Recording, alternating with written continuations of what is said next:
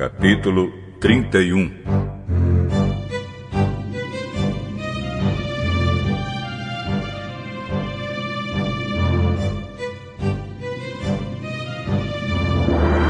Jacó ficou sabendo que os filhos de Labão andavam dizendo o seguinte: Jacó está tirando tudo que é do nosso pai.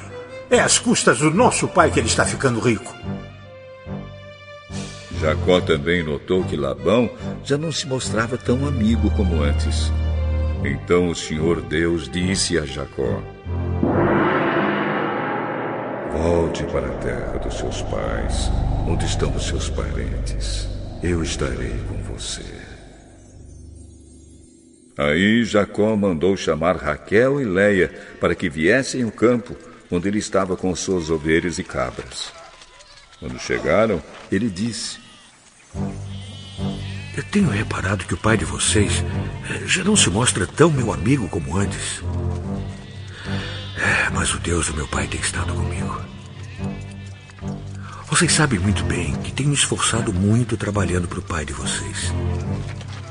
Mas ele me tem enganado e já mudou o meu salário umas dez vezes. Porém, Deus não deixou que ele me prejudicasse. Quando ele dizia: Os cabritos com manchas serão o seu salário, aí as fêmeas tinham crias manchadas. E quando ele dizia: Os cabritos listados serão o seu salário, aí as crias saíam todas listadas. Foi assim que Deus tirou os rebanhos do pai de vocês e os deu a mim. Um dia, quando os animais estavam no tempo do cruzamento, eu tive um sonho. Eu vi que os bodes que cobriam as fêmeas eram listados, malhados e manchados. O anjo de Deus me chamou pelo nome e eu respondi: Aqui estou. Então ele continuou: Veja, todos os bodes que estão cruzando são listados, malhados e manchados.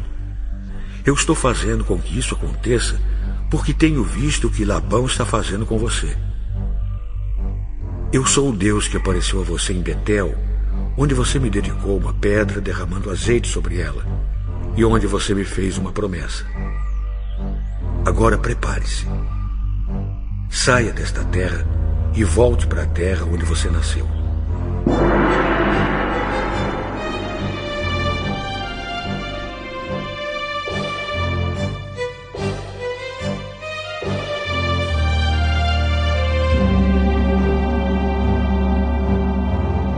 Então Raquel e Leia responderam: Não sobrou nada para darmos do nosso pai.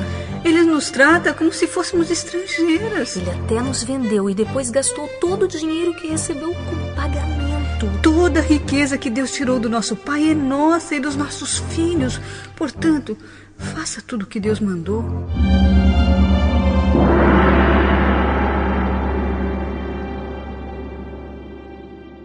Jacó se preparou para voltar a Canaã, onde morava Isaque, o seu pai. Fez com que os seus filhos e as suas mulheres montassem os camelos. Ajuntou tudo o que tinha e partiu, levando todos os animais que havia conseguido com seu trabalho na Mesopotâmia.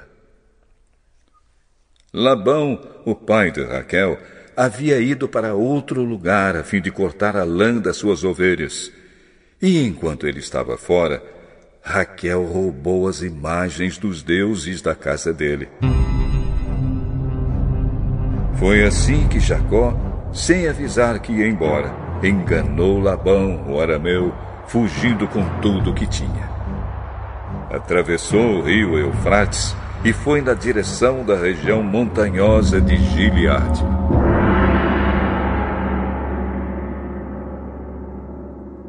Três dias depois, Lapão ficou sabendo que Jacó havia fugido. Ele reuniu seus parentes e foi atrás de Jacó.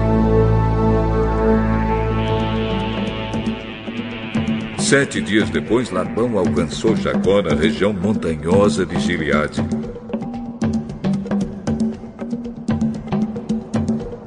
Aquela noite, Deus apareceu num sonho a Labão o arameu, e disse: Cuidado, Não faça nada a Jacó.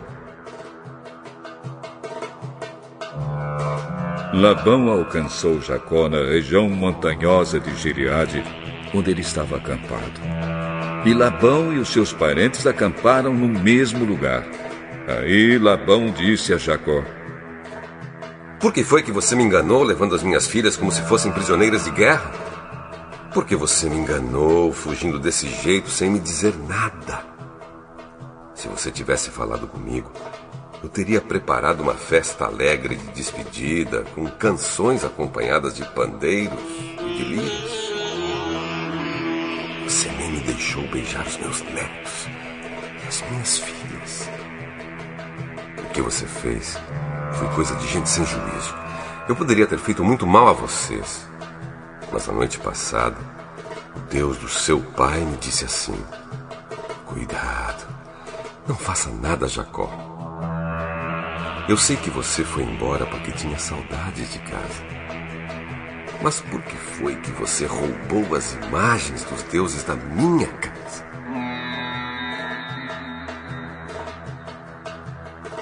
Jacó respondeu: Eu fiquei com medo, pois pensei que o senhor ia me tirar suas filhas à força. Mas se o senhor achar as suas imagens com alguém aqui, essa pessoa será morta. Os nossos parentes são testemunhas. Se o senhor encontrar aqui qualquer coisa que seja sua, pode levar.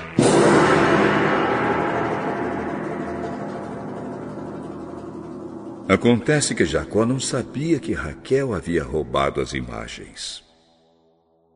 Labão entrou na barraca de Jacó, depois na de Leia e depois na das duas escravas. Porém não encontrou as suas imagens. Então foi para a barraca de Raquel. Aí ele procurou em toda parte, porém não achou nada pois a Raquel havia posto as imagens numa cela de camelo e estava sentada em cima. Ela disse ao pai: O senhor não fique zangado comigo por eu não me levantar, mas é que eu estou menstruada. Foi assim que Labão procurou as suas imagens, sem as encontrar. Aí Jacó ficou zangado. Ele disse a Labão: o que foi que eu fiz de errado? Qual foi a lei que eu quebrei para o senhor me perseguir com tanta raiva? Agora que mexeu em todas as minhas coisas, será que encontrou alguns objetos que são seus? Pois ponha esses objetos aqui, na frente dos meus parentes e dos seus, para que eles julguem qual de nós dois está com a razão.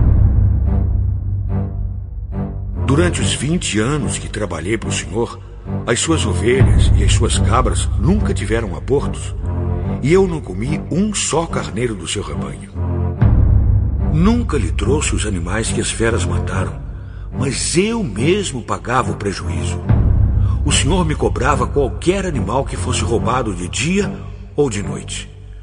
A minha vida era assim. De dia o calor me castigava, e de noite eu morria de frio. Quantas noites eu passei sem dormir. Fiquei 20 anos na sua casa. Trabalhei 14 anos para conseguir as suas duas filhas e seis anos para conseguir os seus animais. E ainda por cima, o senhor mudou meu salário umas dez vezes. Se o Deus dos meus antepassados, o Deus de Abraão, o Deus a quem Isaac temia, não tivesse estado comigo, o Senhor teria me mandado embora com as mãos vazias. Mas Deus viu o meu sofrimento e o trabalho que tive. E ontem à noite ele resolveu a questão. Estas filhas são minhas, os netos são meus, estes animais são meus e tudo o que você está vendo é meu. Agora, como não posso fazer nada para ficar com as minhas filhas e com os filhos que elas tiveram, estou disposto a fazer um trato com você. Vamos fazer aqui um montão de pedras para que lembremos desse trato. Então Jacó pegou uma pedra e a pôs de pé, como se fosse um pilar. Depois disse aos seus parentes que ajuntassem e amontoassem pedras. Eles fizeram um montão de pedras e depois tomaram uma refeição ali do lado dele. Labão pôs naquele lugar o nome de Jegar Saaduta e Jacó o chamou de Galeede. Depois Labão disse: Esse montão de pedras servirá para que nós dois lembremos deste trato. Foi por isso que aquele lugar recebeu o nome de Galeede. E também teve o nome de Mispa, porque Labão disse: Que o Senhor Deus fique nos vigiando quando estivermos separados um do outro. Se você maltratar as minhas filhas, ou se você casar com outras mulheres, mesmo que eu não saiba o que está acontecendo, lembre que Deus está nos vigiando. Aqui estão as pedras e o pilar que coloquei entre nós dois. O montão de pedras e o pilar são para lembrarmos desse trato. Eu nunca passarei para lá desse pilar para atacá-lo, e você não passará para cá desse montão de pedras e deste pilar para me atacar. O Deus de Abraão e o Deus de Naor será juiz entre Então Jacó fez um juramento em nome do Deus a quem Isaac, o seu pai, temia. Ele ofereceu um animal em sacrifício ali na montanha e convidou seus parentes para uma refeição. Naquela noite eles comeram e dormiram ali na montanha. Na manhã seguinte, Labão se levantou bem cedo, beijou as suas filhas e os seus netos e os abençoou e depois foi embora, voltando para sua terra.